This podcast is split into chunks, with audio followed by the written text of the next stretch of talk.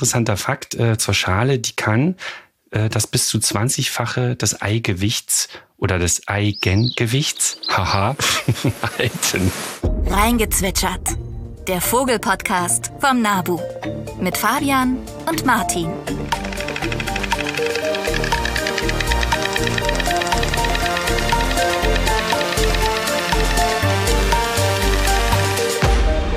Herzlich willkommen, alle ihr da draußen, zur siebten Folge mittlerweile von Reingezwitschert. Und heute gibt's ein, eine Änderung. Und zwar, Martin, sehe ich dich leider nicht persönlich vor mir, also nur im Video. Nur im Video, denn wir befinden uns heute jeweils zu Hause. Du in Münster, ich in Berlin. Und wir haben hier ganz abenteuerliche Konstruktionen geschaffen. Also bei dir sieht das aus wie eine kleine man Cave oder so? ja, ich habe auf jeden Fall ganz viele Decken und Seile gespannt im Zimmer, damit der Schall ganz gut isoliert wird. Und ich sehe, du hast extra deine Katze äh, hinter dir positioniert, damit die auch ein bisschen Schall abfängt. Ja, genau. Und äh, mich ein bisschen ja, begleitet bei unserer ersten ja, vielleicht, ferngesteuerten Aufnahme. Vielleicht miaut sie ja noch, ja, noch ins, wahrscheinlich. Telefon, äh, ins Mikro. okay, aber kommen wir nun zu unserer neuen Folge. Und heute geht es um das Thema Eier und Gelege. Das ist, finde ich, ein super spannendes Thema. Wir kriegen auch regelmäßig Anfragen vom NABU mit irgendwie, ich habe Eier gefunden. Was ist das für ein Vogel? Was soll ich damit machen? Und darum wird es heute gehen. Und auch ein bisschen wie der physiologische Aspekt, wie das Ganze funktioniert bei so einem Vogel. Aber erstmal haben wir noch eine Publikumsfrage. Genau, und die kommt dieses Mal von Marina. Sie fragt, in letzter Zeit höre ich bei uns oft Amseln, die ein sehr hohes, schrilles und langgezogenes Quietschen oder Pfeifen machen. Sie schreibt kein angenehmes Geräusch. Es ist komplett anders als die Ip-Ip-Warnrufe, die sie sonst machen. Ich frage mich, welchen Zweck diese Rufe für die Amseln haben. Ähm, ich weiß nicht, wie es bei dir ist, Fabian. Mein erster Gedanke war, dass es sich da um Warn- oder Alarmrufe handelt. Ähm, ich kenne das von Amseln, dass die ja äh, verschiedene Warnrufe haben für verschiedene Beutegreifer, also zum Beispiel für Katzen oder für Tiere, die sich vom Boden nähern. Da gibt es das bekannte, bekannte Pink-Pink-Gezeter, was sehr laut und äh, abgehackt und sehr eingänglich ist. Und dann gibt es aber auch noch dieses sehr feine, langgezogene Sie. da versagt gleich meine Stimme. Super imitiert. Ähm, genau, was sie wohl machen, wenn Greifvögel sich nähern, also quasi Prädatoren aus der Luft. Also das war mein erster Gedanke dabei. Was würdest du denken? Das kann ich mir auch gut vorstellen, weil sie ja auch geschrieben hat, es geht um einen Ruf und um ein kurzes Geräusch. Was üblicher ist, dass Vögel das in ihren Gesang einbauen. Also es gibt viele Vögel, die super gut darin sind, teilweise der ganze Gesang aus Imitationen besteht. Zum Beispiel der Sumpfrohrsänger, die Singdrossel kann das gut oder auch der Eicheherr. Und das hat den Zweck, dass es die Stimmen, sag ich mal, so ein bisschen attraktiver macht, ein bisschen, ja, für die Weibchen vielleicht anziehender, wenn da mehr verschiedene Varianten drin sind. Die Amse macht das eher seltener, ähm, ist aber auch schon gefilmt worden und passiert auch regelmäßig, halt nur seltener als zum Beispiel bei der Singdrossel. Wir haben in Münster zum Beispiel zwei Vögel, einmal eine Amse tatsächlich und einmal eine Singdrossel, die dieses Warngeräusch von den E-Scootern nachmacht.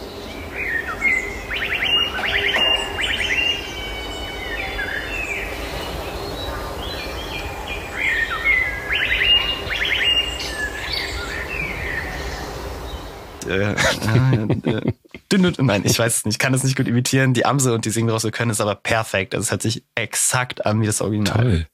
Ja, aber jetzt zu unserer Folge, beziehungsweise noch einmal kurz eine Ergänzung zu unserer letzten Folge. Da ging es ja um Vogelgesänge. Das hat super viel Spaß gemacht, die Dinger nachzumachen und ähm, wir haben da unter anderem in den News die C14-Methode erwähnt. Da wollten wir noch kurz ergänzen, für die, die es nicht kennen. Das ist die Radiokarbonmethode. Das liegt daran, dass in abgestorbenem Material ist dieses, ähm, ja, dieses radioaktive Kohlenstoffatom und das zerfällt. Und man weiß genau, wie lange das braucht, um zu zerfallen. Und sozusagen an dem Stadium des Zerfalls kann man feststellen, wie alt das Objekt ist, was man vor sich hat. Mhm. Genau. Bevor wir aber gleich zum Thema äh, ja, dieser Sendung kommen, also zu den Vogeleiern und Gelegen, nochmal ein kurzer Ausflug in die Vogelnews. Die Vogelnews. Fabian, was hast du uns mitgebracht? Ja, heute war ich wieder zuständig für die, für die Vogelnews und es ist tatsächlich mal eine interne Sache. Wir hatten ja jetzt im Mitte Mai die Stunde der Gartenvögel und da wurden bundesweit in 40.000 Gärten etwa über 1,3 Millionen Vögel gezählt. Also erstmal ein dickes Dankeschön an fast 60.000 ja, VogelbeobachterInnen, absolut. die da in ganz Deutschland gezählt haben. Und ich würde einfach das, die Top 3 einmal vorstellen und so ein, zwei interessante Punkte die sich damit ergeben. Was glaubst du, wer hat es in die Top 3 geschafft, Martin? Ja, wahrscheinlich die üblichen Verdächtigen. Ich nehme an, Haussperling Platz 1. Ja, korrekt. Ja. Und den wollte ich eigentlich am Ende erst revealen. Oh. Also Platz 1 der Haussperling, äh, für viele auch der Spatz. Und der hat über 200.000 Vögel wurden gesehen, aber nur, ich sage in Anführungsstrichen nur in 68 Prozent der Gärten. Da zeigt sich deutlich, dass der Spatz ein Koloniebrüter ist. Also er ist nicht in jedem Garten, aber wenn er da sind, sind viele da. Mhm. Platz zwei, Silber, bekommt, was glaubst du? Ja, äh, auch einer der bekanntesten Vögel, die Amsel, oder? Ja, korrekt. Amsel, äh, 115.000 Beobachtungen etwa und in 92 Prozent aller Gärten gesehen. Also die meisten Gärten hatten eben eine Amsel, aber nicht so viele. Und das gleiche mit der Kohlmeise, das ist Platz drei mit 110.000 Beobachtungen, 84 Prozent der Gärten. Also die, die drei haben es in die Top drei geschafft.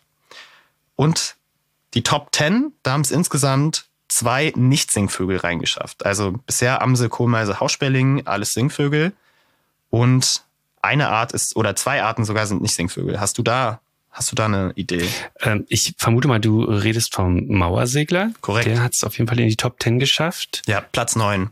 Aber auch die, lass mich kurz überlegen, Ringeltaube. Ja, korrekt. Ringeltaube Platz 8, Mauersegler Platz 9. Und vielleicht auch ein, zwei Sachen zum Mauersegler, die aufgefallen sind. Da gibt es einen ziemlich eindeutigen Abwärtstrend, genauso bei der Mehlschwalbe. Mauersegler minus 37 Prozent, Mehlschwalbe minus 26 Prozent im Vergleich zu den Vorjahren. Aber man muss auch berücksichtigen, die Witterung spielt natürlich auch eine Rolle. Mhm. Es ist ja ein selektives so ein Wochenende. Das heißt, kann auch sein, dass es da, zum Beispiel letztes Jahr, dass der, dass da sehr viel geregnet hat und dadurch vielleicht ähm, ja weniger oder mehr beobachtet worden ist. Also das muss man auch immer beachten. Aber da zeigt sich umso mehr die beiden Insektenfresser, Mehlschwalbe, Mauersegler, auch Zugvögel. Hier muss was getan werden. Insekten müssen gefördert werden, naturnah Gärtnern und natürlich auch die Überwinterungs- und Durchzugsgebiete geschützt mhm. werden. Ja, absolut. Und dann gab es ja noch den Grünfinken, einer von, von vielen Finken, die etwas auffällig waren, weil sie relativ häufig gesehen wurden bei dieser Aktion. Ähm, was gibt's noch zum Grünfinken zu erzählen? Ja, der Grünfink ist so ein bisschen das Sorgenkind seit ein paar Jahren. Da gab es diesen Einzeller Trichomonas und der hat eben dafür gesorgt, dass die Grünfinken vor einigen Jahren sehr, sehr stark zurückgingen. Also sie hatten hohe Verluste und so ein bisschen zeigen sich die Ergebnisse, dass die Bestände ein kleines bisschen nach oben gehen, aber immer noch auf einem mhm. sehr, sehr niedrigen Niveau sind. Also das ähm, ist eher, eher schwach noch vom Grünfinken. Mhm. Hast du denn auch gute Nachrichten? bei all den Abwärtstrends. Ja, genau. Das klang jetzt sehr negativ. Äh, wir müssen aber beachten, dass das immer noch Arten sind, die jetzt nicht oder zumindest noch nicht extrem von der Existenz bedroht sind. Das muss man auch natürlich aufhalten, bevor es passiert. Aber die wirklichen Sorgenträger sind weiterhin die Feld- und Wiesenvögel, wie zum Beispiel der Kiebitz oder das Rebhuhn. Mhm. Und auch positiv, äh, viele Finken und Meisen haben wirklich sehr, sehr hohe Bestände gezeigt. Das könnte unter anderem an dem ähm, milden Winter legen und daran, dass das vergangene Jahr ein Mastjahr war, also dass viele Bäume ganz, ganz viele Früchte hatten, sodass die Tiere gut Nahrung gefunden haben. Und auch die Türkentaube, ne, ihr kennt sie, du, du, du, ein Klassiker, die zeigt sich auch eben sehr, sehr positiv. Also die scheint auch von, von den milderen Temperaturen zu profitieren und geht deutlich im Bestand nach oben. Ja, super. Schön zusammengefasst.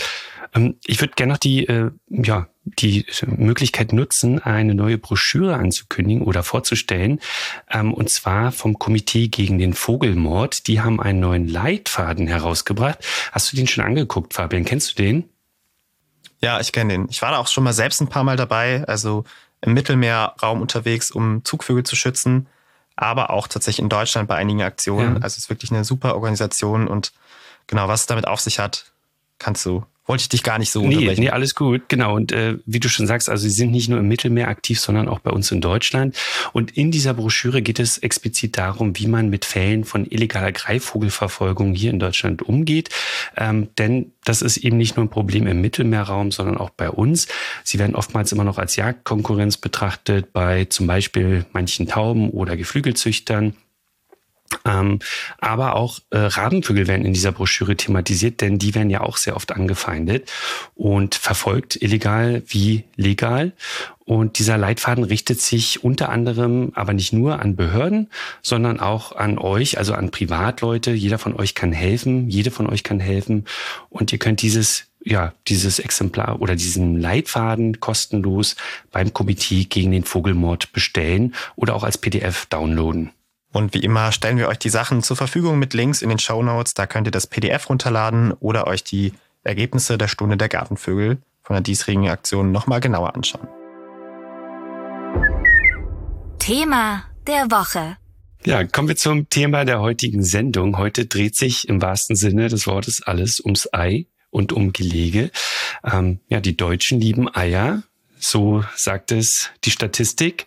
Wusstet ihr zum Beispiel, dass jährlich in Deutschland 20 Milliarden Hühnereier verspeist werden? Das entspricht ungefähr 240 Eiern, äh, Eier pro Nase pro Jahr.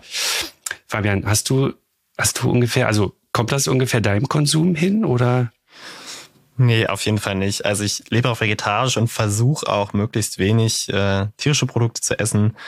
Und ich finde die Zahl krass, wenn man auch, äh, wenn man auch dabei bedenkt, dass ungefähr eineinhalb Millionen VeganerInnen in Deutschland leben. Mhm. Also es ist schon, schon doll, aber man muss dazu sagen, da sind auch verarbeitete Lebensmittel mit drin. Mhm. Wie sieht's bei dir aus, Martin? Bist du Gibt's bei dir, gab's bei dir heute Morgen Frühstücksei? Nein, nein, viel zu selten leider. Äh, also ich mag schon gerne mal ein Frühstücksei, aber 240 äh, werde ich wahrscheinlich nicht knacken in einem Jahr. Nee, aber das ist natürlich auch nicht der Grund der Folge, ähm, warum wir über Eier und Gelege heute sprechen, sondern wie du schon erwähnt hast, wir kriegen oft Anfragen zu gefundenen Eierschalen und äh, natürlich ist da auch eine, steckt da auch eine faszinierende Biologie dahinter und das wollen wir euch heute ein bisschen näher bringen. Und gleichzeitig haben wir sehr viel Potenzial für Wortwitze gesehen. Also ich bin mal gespannt, wie die Folge heißen wird. Ob das von FBI über Excited gibt es natürlich viele Möglichkeiten. Mal sehen, großer Fan solcher Wortspiele. Ja. Wir werden, ich glieder das mal kurz, dass ihr einen Überblick bekommt. Am Anfang kurz was zum physiologischen Background sagen. Also was ist ein Ei eigentlich und wie wird das im Körper gebildet? Ist ja schon irgendwie ein komisches Teil irgendwie, dass so ein, so ein Vogel oder auch andere Tiere so ein Ei da rausdrücken. Dann geht's dazu, äh, geht's darum, was sind häufige Funde und wie erkenne ich sie? Und zum Schluss werden wir noch was zu interessanten Eiformen und Größen machen heute eigentlich geplant, aber es ist einfach so ein faszinierendes Thema, dass wir daraus eine eigene Folge machen wollen, ist der Kuckuck. Mhm. Also der bleibt heute erstmal außen vor, kriegt aber noch seinen Auftritt. Oh ja. ja, fangen wir mit der Physiologie an, also mit dem, ja, was passiert in so einem Ei? Was ist so ein Ei? Ähm, wir machen das am Beispiel des Hühnereis. Das kennt eigentlich ja jeder und jede, ne? Und das kann man quasi auch auf andere Vögel übertragen. Also die Hühnereier, die wir essen, die bei uns im Kühlschrank oder auf der, ja, in der Küche sitzen, das sind in der Regel unbefruchtete Eier. Hier war also kein Hahn am Werk. Und ihr kennt das vielleicht. Manche Eier haben am Eigelb so einen kleinen dunklen Fleck. Äh, und oftmals, äh, ja, es herrscht so dieser Mythos vor, dass das äh, ein Embryo sei. Das ist aber nicht der Fall. Im Grunde ist das eigentlich ein Gewebeteil der Henne, der mit im Ei gelandet ist quasi. Und man nennt das auch umgangssprachlich den Hahnentritt. Und äh, wir fangen jetzt mal kurz mit, der, mit dem Aufbau dieses Eis an, von innen nach außen. Also in der Mitte haben wir das Eigelb, das kennt ihr, dann kommt das Eiweiß und dann die Schale. Und in diesem Ei ist im Grunde alles Notwendige drin, was ein Küken braucht, um während der Bebrütung, was ungefähr so drei Wochen dauert beim Huhn, ähm, ja, ernährt zu werden. Also Proteine, Fette, Kohlenhydrate, Mineralien, Vitamine. Also es ist ein Gesamtpaket und deswegen sind Eier auch oft äh, beliebte ja, Beute-Items, sage ich mal, von, ja, von Räubern. Ja, und die Schale, noch ein interessanter Fakt äh, zur Schale, die kann äh, das bis zu 20-fache des Eigewichts oder des Eigengewichts, haha, halten. Guter Wort. Also äh, das finde ich schon super faszinierend. Und ja. Total. Gleichzeitig natürlich hat es auch den Schutz vor Feinden. Das Tier kann nicht, der kleine Embryo kann nicht austrocknen. Es ist atmungsaktiv, also da sind Poren in den Eischalen. Deswegen, wenn man die mit fettigen Fingern anfasst, wenn man jetzt zum Beispiel noch ein warmes Vogelei findet, kann man auch diese Poren verstopfen. Also das ist dann nicht gut. Also verrückt finde ich, dass das Tier da drin natürlich lebt das und atmet durch die Schale. Und noch interessant, Martin hat ja vorhin gesagt, Eigelb, Eiweiß und Schale. Das ist auch die Reihenfolge, in der das Ei gebildet wird. Und bei der Schale ähm, handelt es sich ungefähr um, den, um 20 Stunden. Also wir haben 24 Stunden von der Befruchtung bis das Ei gelegt wird. Und die ersten vier Stunden sind quasi Befruchtung, Bildung von, ja, ich sag mal Eigelb, Eiweiß. Und dann die letzten 20 Stunden wird diese Eischale im letzten Schritt gebildet, bevor sie dann eben gelegt mhm. wird. Und es gibt ja noch ein paar andere Fun Facts zum Hühnerei. Hast du noch einen außer dem Hahntritt, Fabian? Parat? Ja, einmal habe ich noch einen, äh, einen, einen frische Test. Äh, das ah. ist nämlich, wenn man Eier, wenn man sich nicht sicher ist, oh, ist das noch gut? Das steht da jetzt schon irgendwie drei Wochen im Kühlschrank. Kann man das ins Wasser legen und dann gucken, wenn es untergeht, ist es noch frisch. Wenn es so untergeht, aber steht, dann sollte man es zeitnah essen und vielleicht sogar auch kochen oder braten. Also nicht irgendwie, weiß ich, rohen Teig davon essen. Und wenn es nach oben kommt, also wenn das Ei nach oben treibt, dann ist es wohl nicht mehr gut. Mhm. Dann hat Gasbildung stattgefunden, dann ist schon Sauerstoff auch im Ei. Das ist also nicht gut. Ja, also ich habe solche Eier auch schon mal verspeist und war dann immer ganz erschrocken, wie viel Luft da in so einem Ei schon drin war. Das stimmt. Und manchmal findet man, jetzt unabhängig, ob das Ei gut ist oder nicht, so eine, ja, wie so eine Art weiße Schnur im Eigelb. Und das ist nicht die Nabelschnur, das wird auch oft gedacht, sondern es ist die Hagelschnur. Mhm. Das kann man sich vorstellen wie so eine Art Sicherheitsgurt. Also das Eigelb ist sozusagen an beiden Eispitzen mit so einer, mit so einer Art ja, Anschnallgurt gesichert. Das ist die Hagelschnur. Mhm. Ja, genau. Ja, und ähm, kommen wir zum nächsten Kapitel schon. Ähm, wir haben jetzt also ein bisschen über die Physiologie gesprochen. Jetzt möchten wir euch ein paar häufige oder Funde vorstellen, die ihr häufig im Wald oder im Park oder in der Stadt zum Beispiel machen könnt.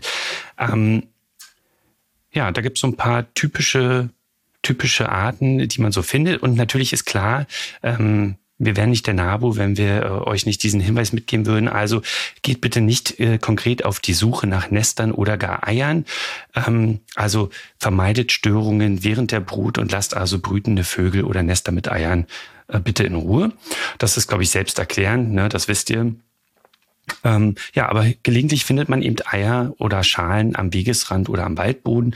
Und dafür sollte man wissen, nicht alle Vogeleier sind gleich. Also ne, man denkt natürlich automatisch ans Hühnerei, aber äh, unterschiedliche Arten haben verschiedene Eiformen und je nach Art variieren die also in Größe, Musterung und auch Farbe.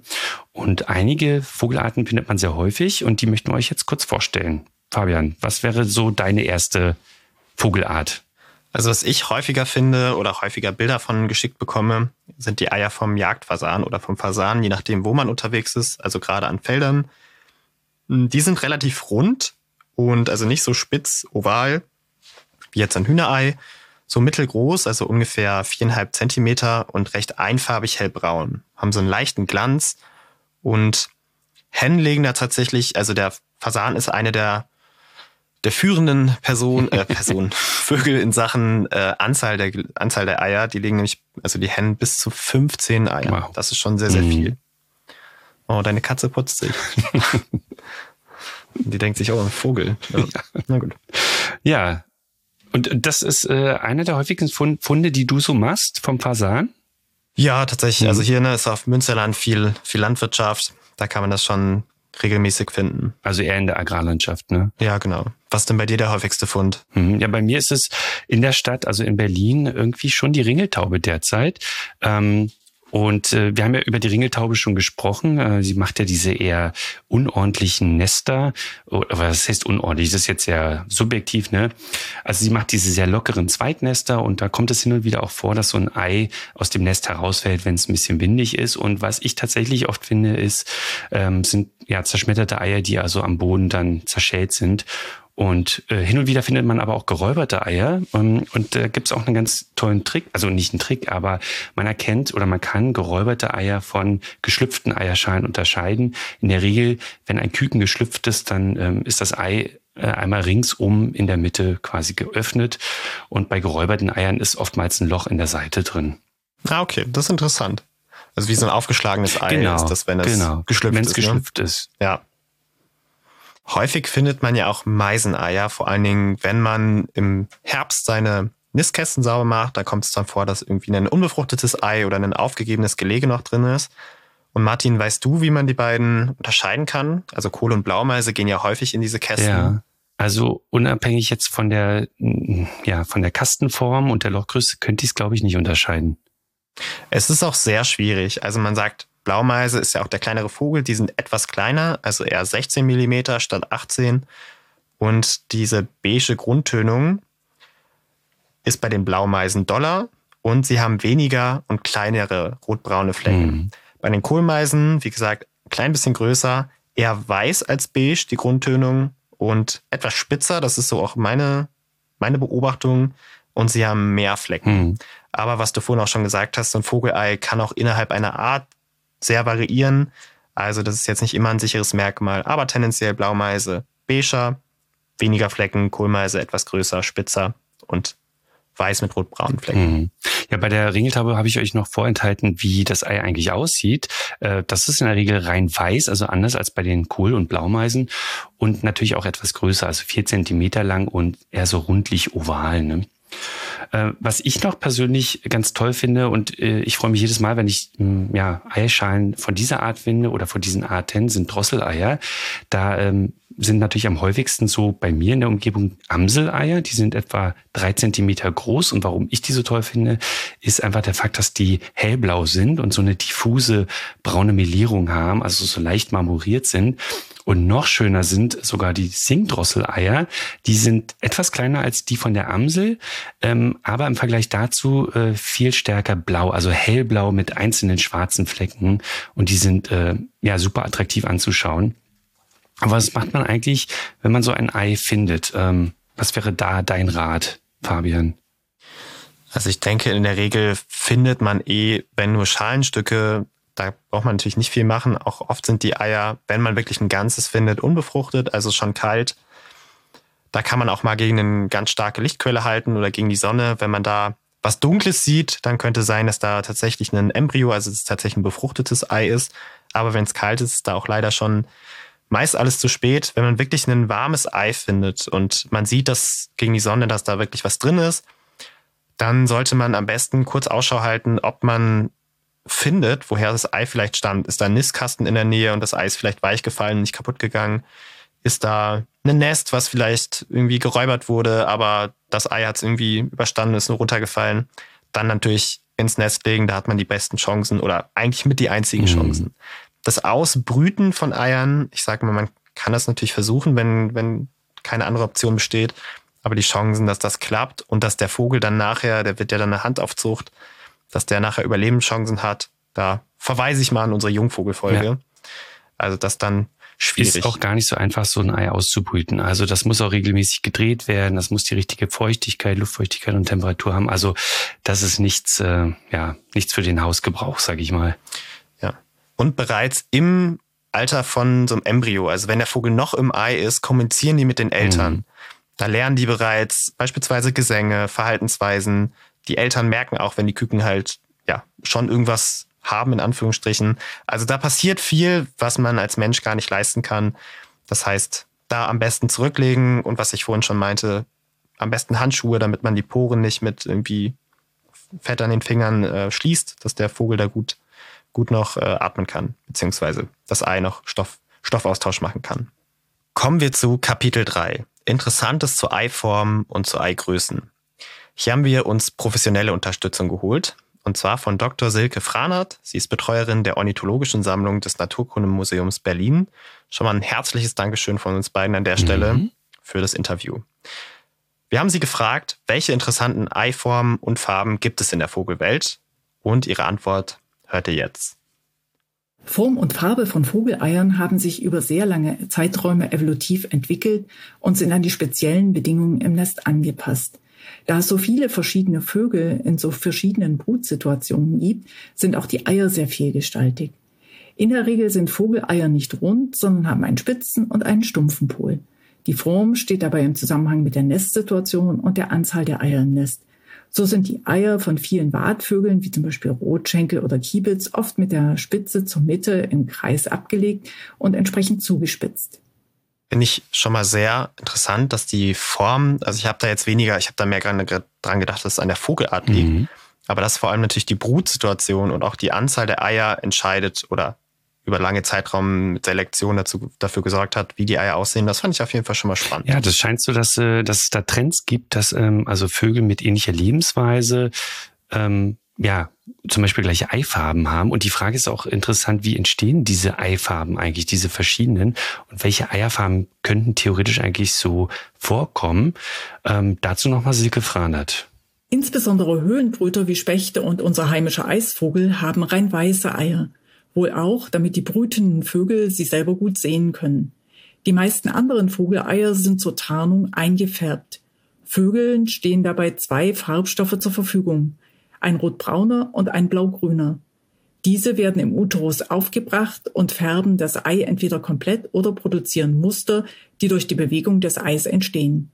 So ist das Ei der Amsel insgesamt beispielsweise blau-grünlich gefärbt und besitzt eine bräunliche Zeichnung. Genau, auch sehr interessant. Die Amsel hatten wir ja vorhin schon erwähnt und wir haben auch noch ein paar Ecksamples mitgebracht. und zwar zwei Lieblinge, was das Thema angeht.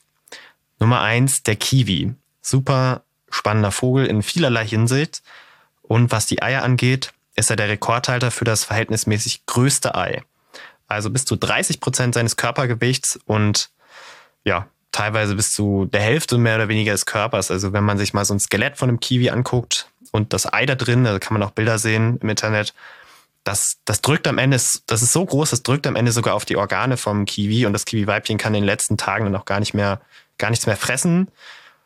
Wahnsinn. Ja, also es ist wirklich unglaublich, wie groß das hast ist. Du, hast du vielleicht Und- eine Relation, wie das beim Menschen wäre? Ja, also wenn wir ungefähr von 25 Prozent vom Körpergewicht, wenn wir davon ausgehen, müsste eine, eine Frau, die 60 Kilo wiegt, ein 15 Kilo Baby auf die Welt, Wahnsinn. auf die Welt bekommen lassen. Das ist schon, schon verrückt. Ein weiteres Beispiel, da haben wir es genau umgekehrt. Wir haben verhältnismäßig das kleinste Ei zur Mhm. Körpergröße und zum Körpergewicht. Wir haben jetzt nämlich einen 150 Kilo Vogel. Ja. Mal überlegen, was das sein könnte. Also so viele kommen da ja nicht in Frage. Ne? Das ist äh, wahrscheinlich keiner, der fliegen kann. Also es ist tatsächlich ein Laufvogel, nämlich der Vogelstrauß. Und da ist es so, äh, der legt durchschnittlich 15 Zentimeter lange Eier. Die sind so 13 Zentimeter breit, also relativ äh, rund oder kreisförmig. Ne? Nee, rund in dem Fall. Ähm, Und so ein Ei wiegt also 1,5 Kilo, ähm, was ungefähr der Menge von 25 Hühnereiern oder zwei Basketballen entsprechen würde. Also voll interessanter Fakt. Ähm, ja, und das Eigelb ähm, ja, entspricht dem 20-fachen eines Eigelbs von ja, einem Hühnerei. Also dem 20-fachen mehr. Und da könnte man also ein ganzes Omelett für die ganze Familie machen. Ich habe tatsächlich auch schon mal ein äh, Straußenei gebraten. Oh, Ich habe okay. mal eins äh, von einer Freundin bekommen und habe das dann auch aufbohren müssen, weil ich wollte natürlich die Schale erhalten. Und habe mir dann eine ganze Pfanne voll äh, Omelett gemacht, was ich nicht äh, zu Ende essen konnte. Ja, es hat 2000 Kalorien. Ja. Wie hat's denn geschmeckt? Gut, also wie ein normales Hühnerei. Also da gab es keinen Unterschied für mich. Aber es war schon eine Menge. Okay, ich habe gelesen, hättest du es gekocht, hätte das 90 Minuten gedauert, Boah. bis es vollständig durchgekocht war. Wahnsinn. Ja, verrückt. Interessant ist übrigens auch die Schale, die ist wirklich fast porzellanartig und wirklich so hart, ähm, dass man sie nicht einfach ähm, ja, mit dem Messer auftrennen kann. Ne? Ja, Da können auch bis zu zwei Personen, glaube ich, draufstehen, ohne dass das Ei kaputt geht. Mhm. Also wirklich ein Wunderwerk der Natur. Man muss sich auch vorstellen, es wird im Körper gebildet und dann noch geboren sozusagen. Mhm. Also es ist schon speziell, wie das Ganze so in der Evolution entstanden ist. Gehen wir mal zu unseren heimischen Arten. Da haben wir auch noch ein paar Examples. Und zwar beispielsweise die Möwen. Da gibt es nämlich oft ein drittes Ei. Also die legen in der Regel zwei Eier, aber häufig auch noch ein drittes dazu. Und das ist kleiner und auch anders gefärbt. Ist meist etwas heller. Und das, wenn das groß wird, ist das in der Regel das kleine Nesthäkchen. Und ich finde, da können wir jetzt auch nochmal an der Stelle für die Urlaubsgefühle hm, gerne. Silbermöwe einspielen. Schön. Nordseeurlaub. Oder Mülldeponie.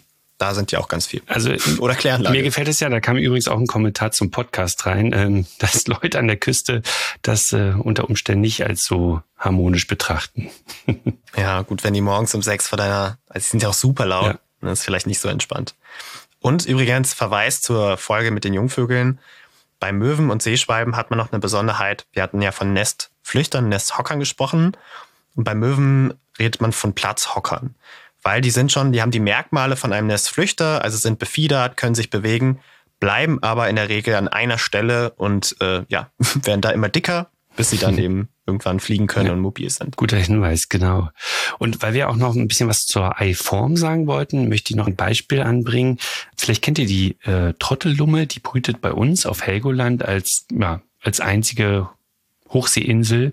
Und äh, dort kann man sie äh, in Massen sehen, wie sie in den Steilwänden sitzen und dort ihre Jungen aufziehen. Und die Frage finde ich ganz interessant. Äh, wie schützen diese Lummen eigentlich äh, ihre Eier davor, dass sie ja von diesen Felsvorsprüngen runterrollen? Und wie erkennen diese Vögel eigentlich ihre eigenen Eier in dieser Brutkolonie in der großen? Dazu hören wir nochmal Silke Franert vom Naturkundemuseum Berlin.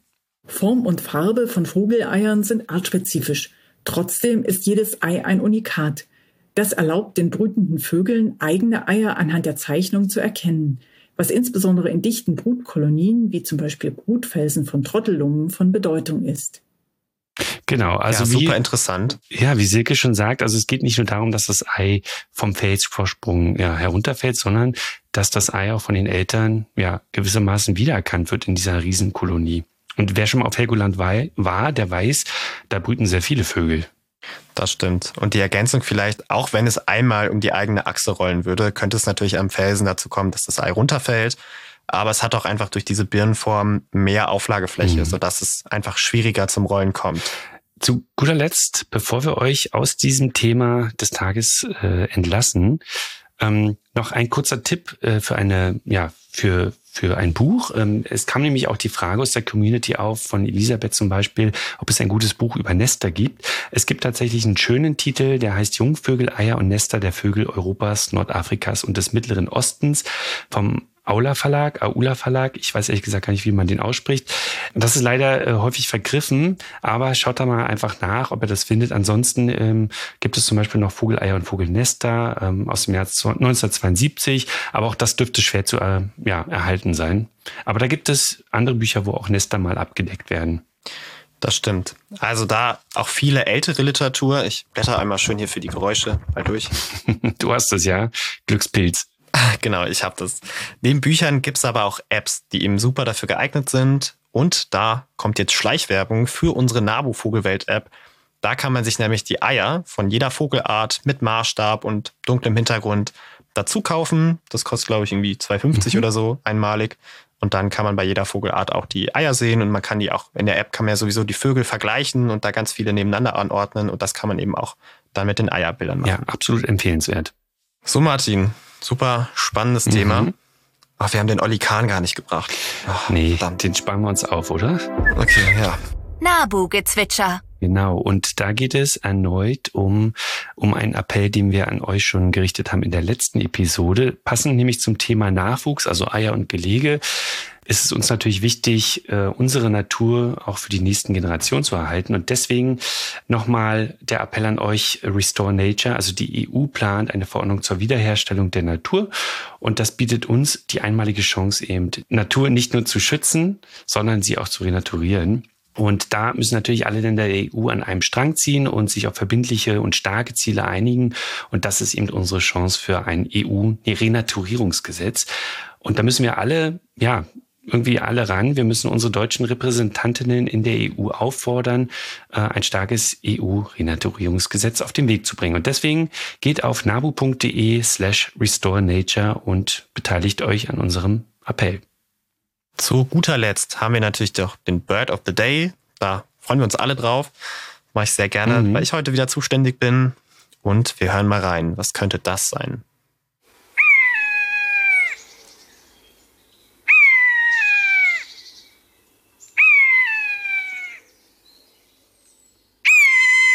Ja.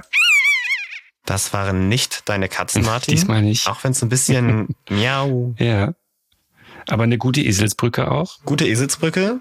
Also dieses Kiei oder Miau. Also ich finde, es hört sich so ein bisschen an wie eine Katze. Mhm. Es kommt meistens von oben. Das vielleicht als erster Tipp. Den Vogel sehen tut man häufig tatsächlich aus dem Auto in der Luft kreisen oder am Straßenrand sitzen. Mhm. So, ich glaube, bei den meisten hat es vielleicht schon oder bei vielen Klick gemacht. Letzter Tipp, es ist ein Greifvogel. Und zwar der häufigste in Deutschland, nämlich der Mäusebussard. Mit sehr breiten Flügeln sieht man häufig in der Luft und da sucht er dann nach Kleinsäugern, Amphibien, Reptilien, aber der frisst auch ganz gerne Insekten. Und ganz spannend bei dem ist noch, der wird regelmäßig vom Eiche her imitiert, beziehungsweise je nach Quelle ist es auch einfach ein Ruf vom Eiche her, der so ähnlich klingt. Und den haben wir euch auch mitgebracht.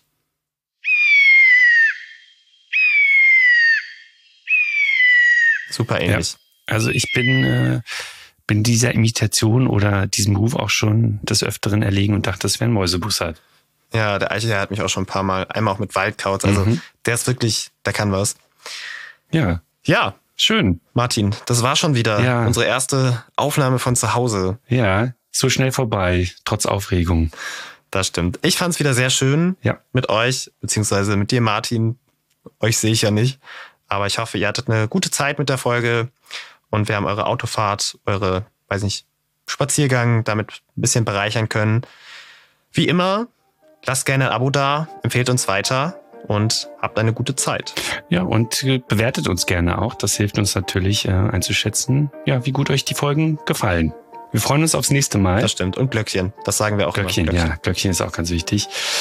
Ja, wir freuen uns auf die nächste Episode. Macht's gut und, und wir hören uns. Bis bald. Bis dann. Tschüss. Tschüss. Das war Reingezwitschert. Der Vogelpodcast vom Nabu. Eine Produktion des Nabu. Neue Folgen findet ihr überall da, wo es Podcasts gibt. Übrigens, mehr zum Thema Vogelschutz findet ihr auf unserer Website nabu.de und auf unseren Social-Media-Kanälen.